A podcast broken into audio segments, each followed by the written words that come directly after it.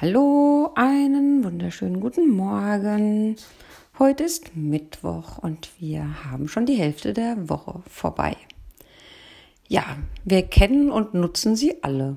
Die Glühbirne oder eigentlich besser die Glühlampe. Ja, aber wer sie erfunden hat und auch noch einiges mehr über diese Person, erfahrt ihr jetzt gleich. Thomas Edison, geboren 1847 und verstorben 1931. Als Thomas zwölf Jahre alt war, trieb er sich an der Grand Trunk Eisenbahnlinie herum und verkaufte Süßigkeiten und Zeitschriften an die Arbeiter und Passagiere. Er druckte auch eine eigene Zeitung, die er ebenfalls verkaufte.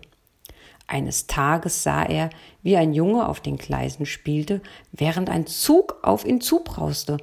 Ohne nachzudenken stürzte Thomas los, um ihn zu retten. Der Vater des Jungen war so dankbar, dass er Thomas beibrachte, wie man einen Telegraphen benutzte. Das war eine Maschine, mit deren Hilfe man Nachrichten über große Entfernungen hinweg verschicken konnte. Man benutzte dazu das Morse-Alphabet, das Buchstaben in kurze Striche und Punkte umwandelt. Aus diesen Punkten und Strichen zusammengesetzte Worte konnten dann über Leitungen an weit entfernte Orte übermittelt werden. Thomas lernte so schnell, dass er einen Job als Telegraphist bekam. Er war also für das Senden und Erhalten von Nachrichten verantwortlich. Dann erfand er eine Methode, welche die Übermittlung der Nachrichten beschleunigte. Doch dabei blieb es nicht. Sobald Thomas genug Geld hatte, eröffnete er riesige Werkstätten, um an weiteren Ideen zu arbeiten.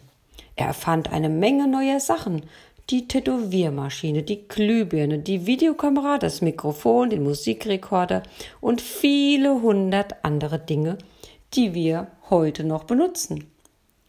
Manchmal gingen seine Experimente und Erfindungen schief. Aber Thomas sah das niemals negativ. Ich bin nicht gescheitert, sagte er dann.